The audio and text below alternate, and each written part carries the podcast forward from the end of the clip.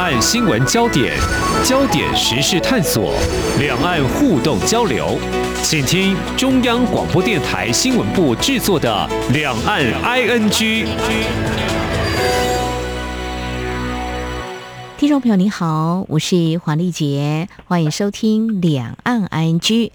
近年，共军频频以机舰扰台，不但侵扰台湾西南方的防空识别区。ADIZ 更不时逾越台湾海峡中线，那么这些呢，时常出现在台湾的新闻，似乎已经成为常态。那么就连外国媒体也关注台海是否成为可能的军事冲突热点，尤其呢，最近在俄罗斯入侵乌克兰之后，更升高了这样的忧心。那么在两岸情势能否类比俄乌紧张局势之际呢？或许我们今天可以从日前中国大陆所公布政府工作报告提出。国防军事预算来看，可能性有多高？或许是不太容易哦。毕竟不能够排除像一些领导人是不是因为失去冷静理性，某一些擦枪走火的一个因素哦。不过，当台湾跟中国大陆在财政上都编列不小比例的军费，我们倒是呢有这个必要要来关心跟了解这些钱到底。花在哪儿呢？或可略知一二。我们在今天特别邀请中山大学亚太事务英语硕士学位学程兼任助理教授林颖佑来观察解析，非常欢迎林老师，你好。主持人好，各位朋友大家好，好，非常欢迎老师。老师对中国大陆的解放军呢是非常有研究。好，我们再看到啊，过去这几年的中国大陆的国防预算，在二零一七年是一兆零四百四十三亿元人民币，二零一八年一兆一千零七十亿，二零一九年一兆一千八百九十八亿，二零二零年一兆两千六百八十亿。二零二一年一兆三千五百五十三亿，那在二零二二年一兆四千五百零四点五亿元人民币，一连串数字念下来哦，在第一年是增加百分之七，接下来是百分之八点一、百分之七点五、百分之六点六、百分之六点八，还有二零二二年是增长百分之七点一。如果我们简单跟台湾的二零二二年的三千七百二十六。亿元新台币的国防预算来做个比较，十六点七倍，数字会说话吗？其实可能要看得更专业一些。我们就从一个比较简单的一个数据来看哦，因为刚才我提到这共机扰台，我们就从这里来看起哦。在去年，台湾的空军参谋长黄志伟去年三月他在立法院答询，他提到 F 十六升空拦截每个小时要花费十五万，IDF。金国号战斗机要花费二十二万，P 三巡逻机要花费二十万元左右。军事专家眼中应该是打所谓的这个消耗战吧，因为我们。就要花钱去进行勤监侦啊，这个驱离行动啊。呃，我们看到二零二零年底哦，台湾媒体就报道，国防部长严德发证实，台湾当时已经花了超过三百亿来应对哦。其实看到台湾要花钱来做这些相关的应应动作，中国大陆本身应该也是一场消耗战嘛，因为你要出动人员呐、还有战备都要啊，有些耗损呐、所以共机扰台所耗的费用是不是？可以解读涵盖在历年军费增长当中，或许不大，但是应该也是要这样来看待呢。老师，我想其实我们今天可以去看到的，就是这几年啦，共军的一个成长幅度其实是很大的。那特别是就我们看它的一个对外的发展来看好了，嗯，其实有时我们会注意到，它不只是武器变多，也变新，甚至是这几年它其实有很多的一些新装备。像是我们就一个比较大型来看的话，我相信很多的听众朋友一定都会去注意到航空母舰，这个什么辽宁号啦、山东号啦，或者是他现在也正在建造第三艘航空母舰。嗯，那这一些航空母舰，它是一个至少就几千人的一个很大的一个载台嘛。那也同样的变成说，你一个航空母舰，它会让今天解放军它在费用上面一定会大幅增加。嗯哼，可能是在人这个地方，我就要多聘人了。成本也会增加，嗯，这是第一个。嗯、那再来的话，就是说，其实主持人有提到的，就是说，在这个扰台上面会有一些费用的耗用嘛。嗯，那今天它的飞行，讲难听一点，你每飞一次就要耗油，耗的油量其实它每天飞，我们看到这几年解放军它在这个台海的西南的空域这个地方，嗯，飞行的次数是非常的频繁。那这一些飞行的次数，它出海的次数，它自然会反映在它油料的消耗。嗯，而且你飞机每飞一次，你降落到地面的时候，就要再花更多的时间来做一个维护、保养啊等等，这些也全部是成本，这是一个很重要的开销。然后再另外一点的话，就是我们在看。呃，这个解放军它的一个海上的演训也越来越多。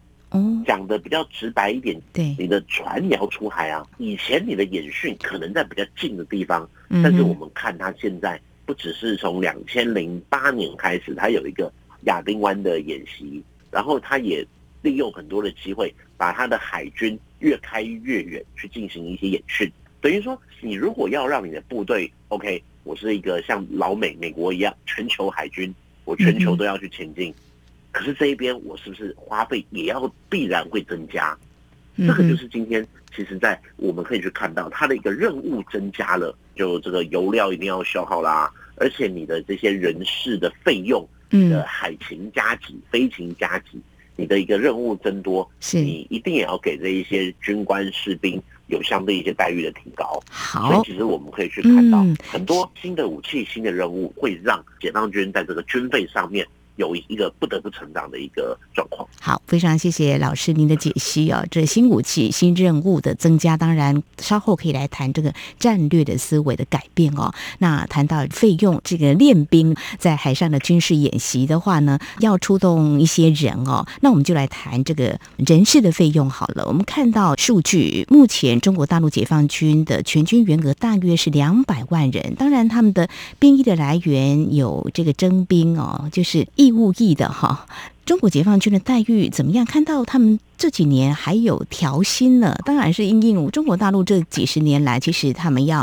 啊薪资翻倍，不光是民众，连这个军事好像也一起，所以他们的待遇应该蛮好的。这个人事费用支出是不是也占不少的比例呢？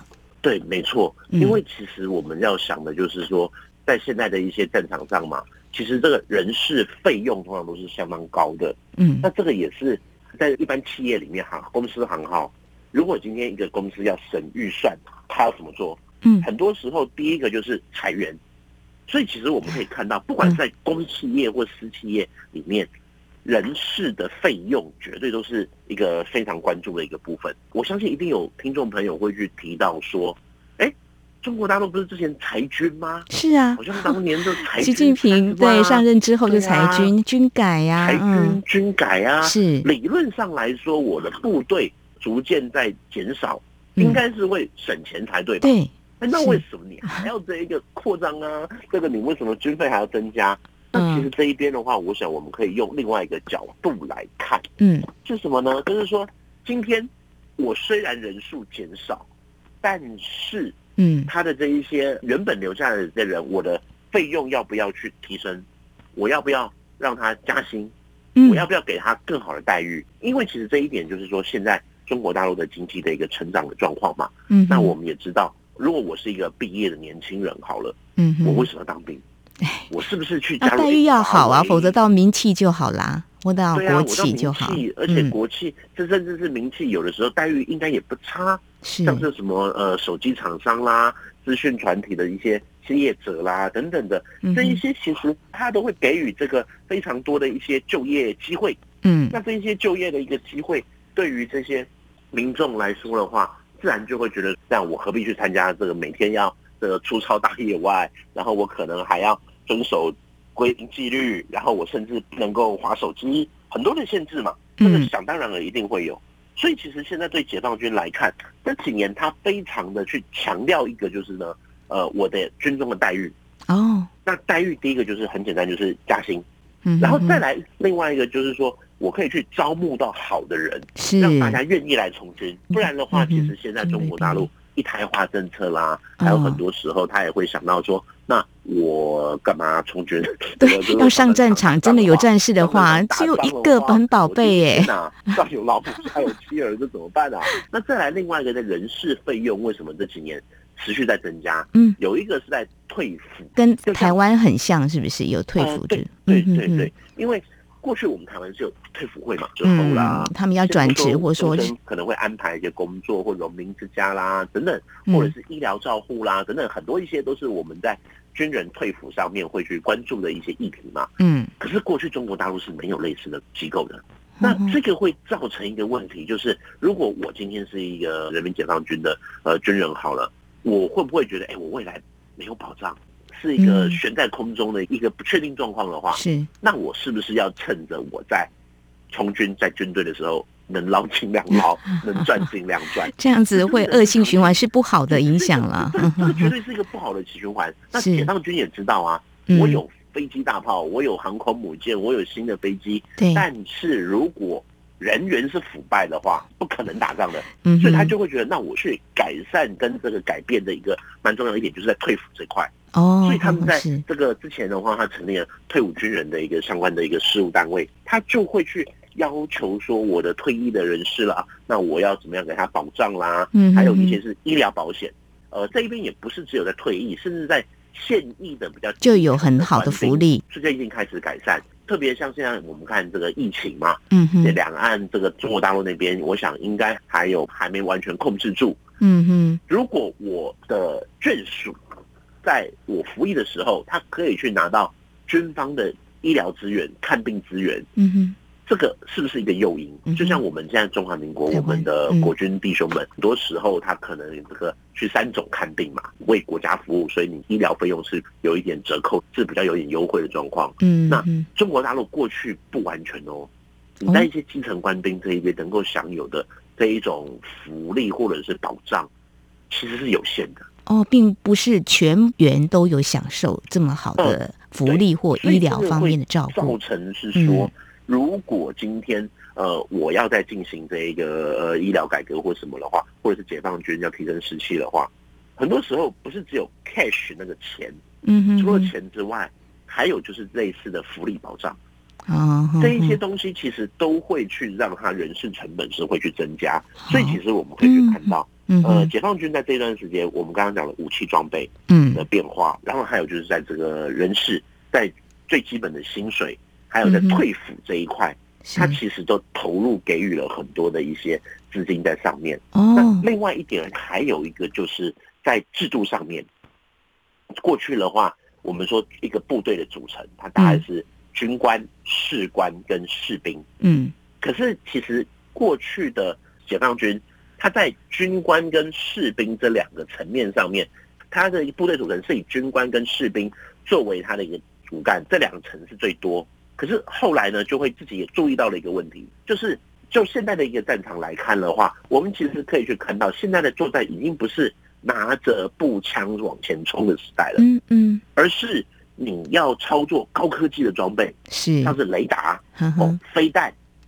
或者是海军的潜舰啊，什么那些你需要的是高度专业，嗯、那你的职务就不是一个兵了，嗯，你可能是士官这个阶层，对，就像我们在看呃哪部电影啊，那种 sergeant 啊，什么那一些，其实那种操作装备很多是士官来操作，嗯嗯嗯，所以今天会变成解放军他在部队的组织上，军官、士官、士兵，嗯，那他现在要去减少士兵跟军官，要去充实士官这个阶层。嗯哼，这个是蛮重要的一环，因为当你充实好士官，你才可以去打现在的高科技高科技战争。是，所以林老师也讲到了蛮多重点哦。刚刚提到就是说，调高人民解放军他们的薪资，就是希望能够吸收到好的人才，要不然裁军之后人要从哪里来？还有高科技战呢，不是说比谁的拳头大，还要操作呃这些比较高科技的这个设备，你必须要学啊。所以有时候我们举个简单例子，有人说呃修。车在台湾，嗯，但哦，去伟，你就是学你的技术。现在好像不然，你看不懂英文，你也也不知道这个应该怎么样来使用。所以说，这个中国大陆的这个国防预算，如果人事的这个费用在里头涵盖不小的话，我也可以补充这样的数据。我们看到，呃，在台湾媒体已经有报道，应该也不是一个秘密。二零二一年呢，中国大陆增长的军费当中啊，其中有百分之四十都是运用在这个官兵的福利，这也正扣合。了刚才所提到的调整他们的福利，能够吸引更多的中国大陆有女兵吗？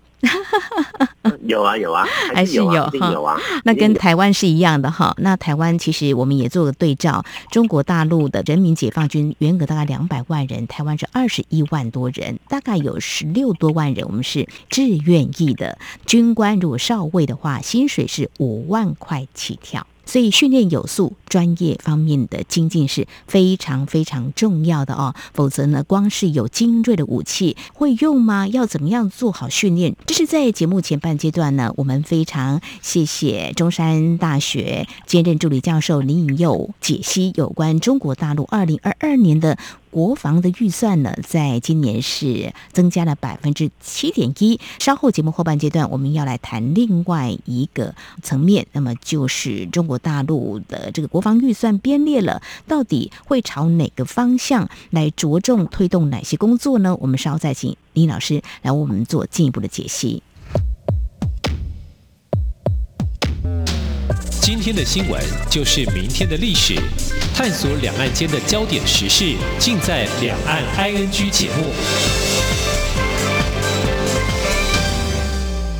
这里是中央广播电台听众朋友继续收听的节目《两岸居》。我们在今天节目当中聚焦的是有关国防，针对在日前中国大陆召开的全国两会，中国的政府工作报告在财政支出方面是编列的这个国防预算，比较这几年来都是有增加的。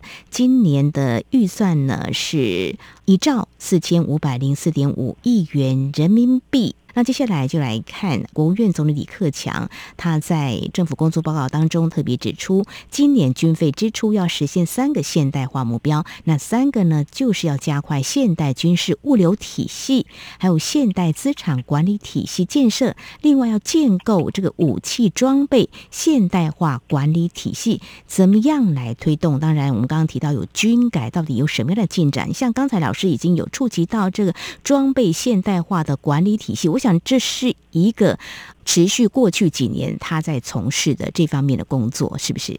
没错，因为其实我们可以去看到的，就是说军改其实从二零一六年初那时候一度进行到现在，嗯、其实也已经五六年了。是，那这五六年他为什么其实还是一直在讲这现代化目标啦等等？当然跟他整个军改的历程是有关。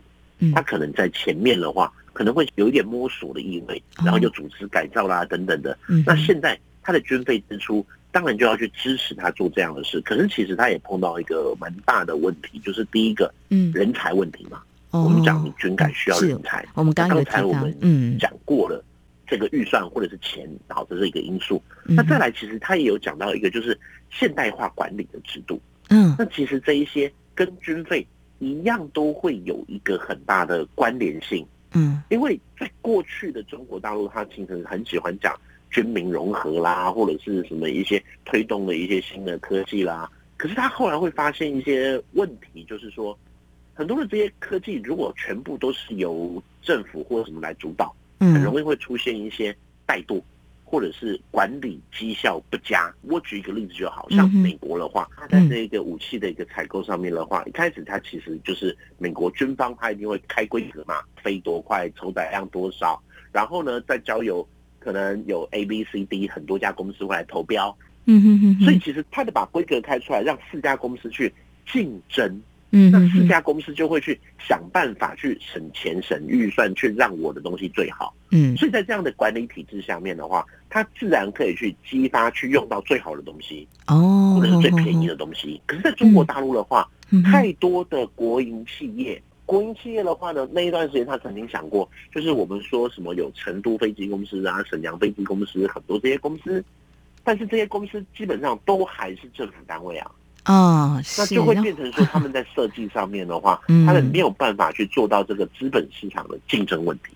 那有些朋友会说，好，他现在推动这一些，理论上应该是要省钱呐，是啊，民营化呀什么的。可是为什么越开销越多？这就会变成，因为这些公司名义上面可能是呃民营，但实际上运作还是以军方政府为主。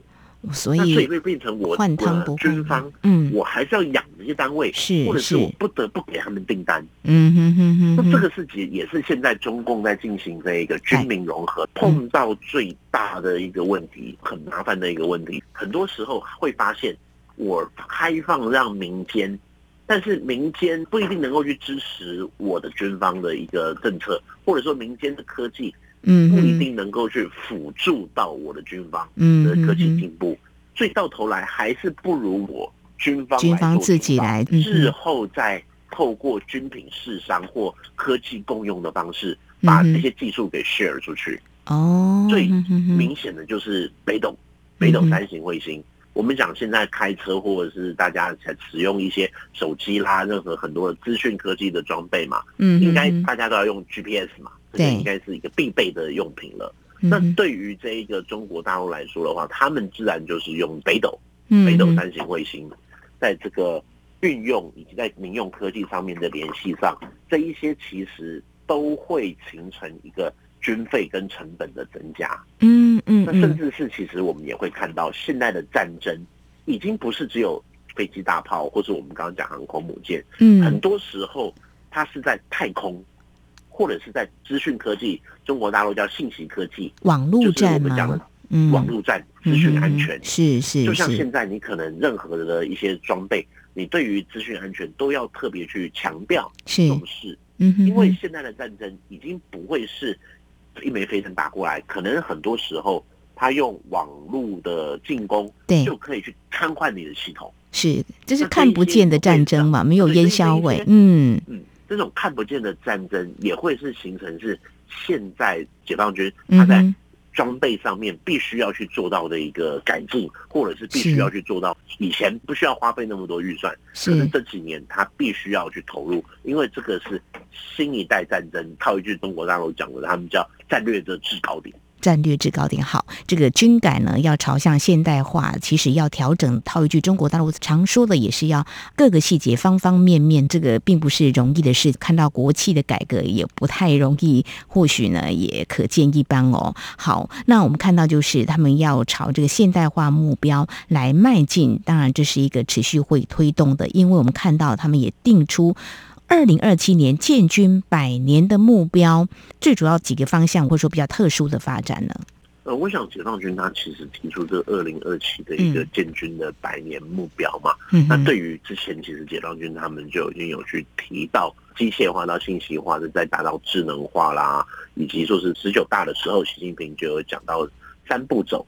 啊，等等啊，那其实当然这边你说他有一些口号啦，或者是他有一些呃愿景啦，要想要达成，我就先从这机械化、信息化跟智能化这三个来讲好了。嗯哼。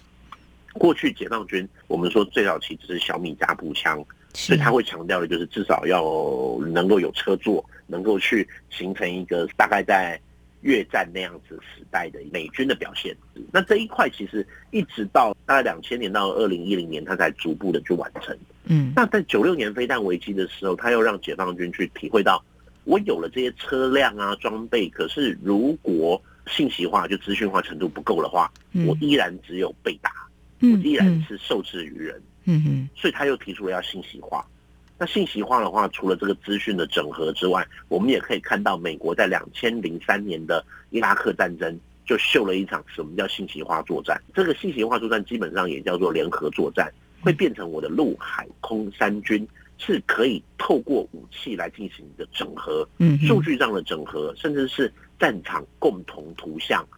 这什么叫正常共同图像？就是我陆军碰到的状况，空军也能及时看到。嗯嗯，那甚至海军也可以看到，会变成我没有必要透过我的陆军这样冲啊，往前这样子跟你硬碰硬。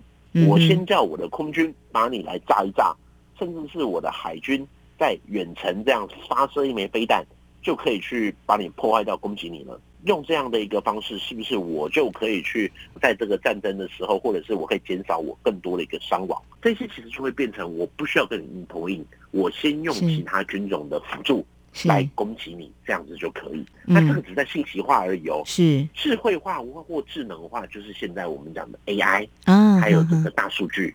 当然，这个 AI 不是说什么这一些我的武器啊，像机器人一样啊，变形金刚啊，或魔鬼终结者，绝对不是。这个智能化主要就是它在帮助军官或者是决策者进行判断。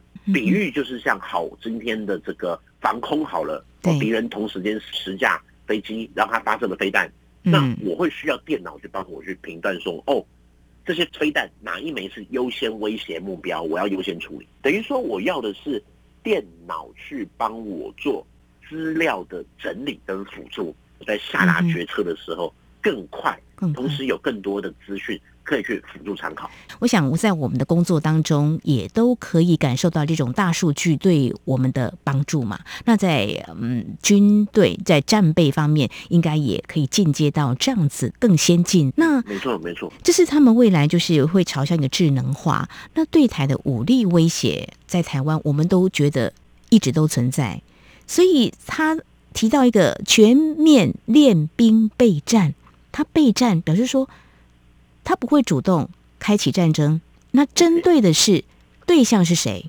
那对台也不会轻易动武吧？好，我想其实他讲这个备战，顾名思义就是要准备打仗嘛。哦，准备打仗吗？嗯，但对对，我是想当然了，应该是这样。要注意就是练兵，所以说他其实这个是符合近期解放军一直讲的，他要实战化，嗯哼，实战化的去做到作战，或者是实战化的去练习，或者他所有的建军目标都是要去做到实战化。嗯，那你部队要实战化的话，会有一个很重要的关键，就是在于说你的实战就是准备这个备战嘛。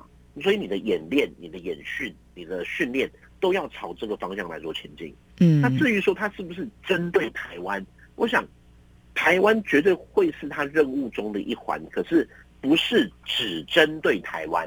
嗯哼，这一点我们必须要去蛮明确的去区分，因为对解放军来讲，它有分北部战区、东部战区、中部战区、南部战区、西部战区五大战区。对，每个战区。都不一样啊！我举例就好。今天对台湾的话，它铁定会需要用到海军嘛，嗯，因为这是台湾海峡，所以其实对台湾的军事作战上面的话，会更重视的一定就是想当然了，两栖登陆，或者是我们现在讲的三栖登陆，是它的动七五的这一个三栖突击舰，就是利用这种垂直空降、立体空降去进行作战。嗯嗯嗯。但是这个打仗不是只有针对台湾，甚至今天。他在对台湾的作战的话，可能就解放军来看，他一定也会想到，那如果今天美国介入，我要怎么办？所以在南海或是周边的海域都有可能必须要捍卫他的这个海域的疆土，就是他们的思维了。对，所以其实现在他的备战，嗯、除了对台湾之外，是就还要去注意什么呢？可能哎，对美国的话，就是南海啦、嗯、海上的冲突啦。那美国的话，想当然了，可能有航空母舰，早期他们的打航母。反航母到现在，他们讲的这个反介入 A to A D 区域拒止与反介入，很多的这一些的一个新的作战方式的演进，都是在对付美国美军。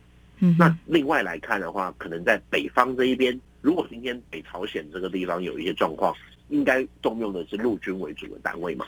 嗯嗯，这些其实就会成今天的对解放军来讲，他的建军备战，很多时候不是只有在对于台湾。台湾。有时其实我们也要从一个国际的角度来看两岸，毕竟现在对中国大陆来说，两岸事务不是唯一嘛，它铁定还是有一个全球的战略，甚至是对美啦，或者是像现在我们看到俄罗斯跟乌克兰所发生的状况，对于中国来说也是妥焦头烂额的，很多的状况都可能会影响到它的大国战略。讲的再更直白一点，也会去影响到习近平。二十大，对，二十大，今年第三任期，嗯、会不会因为这些国际的事件而会有一些状况啦？这个都是。他会去思考，所以维稳对中国大陆现在来说，可能是当前非常重要的任务了啊、当然，这二十大相关的人事的安排，也可以是我们观察的重点之一。比如说，对台军事的了解的人员安排，如果有更多的话，也是我们必须要留意的啊！台湾也是备战不求战了。虽然我们会提到知己知彼，百战百胜，不过看到我们刚刚提到俄乌战火造成这个人员伤亡，我们期盼大家都能够。理性、克制、冷静、止战。希望这些装备呢，战备都是备而不用。非常感谢中山大学亚太事务英语硕士学位学程兼任助理教授林颖佑特别来解析被外界认为其实中国大陆军费并不透明，虽然很有符合联合国的要求，但是大家还是呢蛮多的疑虑的。我们试着从一些面向来解析。非常谢谢林老师，谢谢您。好，谢谢大家。好，以上呢就是今天节目，非常感谢听众朋友您的收听，华丽姐祝福您，我们下次同一时间空中再会。